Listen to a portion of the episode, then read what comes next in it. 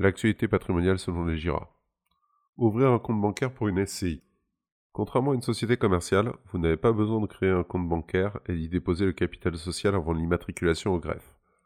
Mais pour démarrer l'activité immobilière et opérer aux premiers achats, vous aurez nécessairement besoin d'un compte courant professionnel dédié à l'activité. La loi l'impose dans un souci de clarté des opérations. À quoi sert le compte bancaire de la SCI Ce compte a pour objet d'isoler les opérations liées à la SCI des opérations privées des associés. Cela simplifiera grandement le travail de la comptabilité annuelle.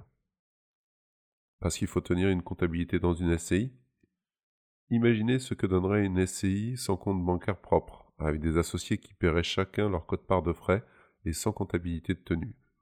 Bon courage afin d'établir la déclaration annuelle ou encore la répartition des actifs à la dissolution de la SCI. Le compte permettra au gérant d'encaisser les loyers perçus par la société rembourser l'emprunt contracté et réaliser les opérations courantes nécessaires à l'activité. Et si nous sommes en présence d'une SCI n'encaissant pas de loyer, l'obligation est la même.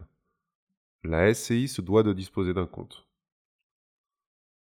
Alors comment ouvrir un compte pour une SCI Une fois la société immatriculée, vous pourrez procéder à l'ouverture du compte bancaire de la SCI.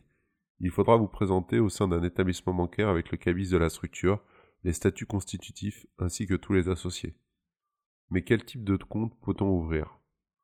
Même si nous sommes face à une société transparente, la SCI est une personne morale à part entière et nécessite juridiquement l'ouverture d'un compte professionnel. Le compte sera ouvert au nom de la société et seuls les gérants pourront agir sur ce dernier, sauf procuration. SCI et compte professionnel. Comme évoqué plus haut, pour une SCI, il faudra ouvrir un compte professionnel. Et comme tout ce qui touche les professionnels, les frais bancaires sont plus importants que pour les comptes des particuliers.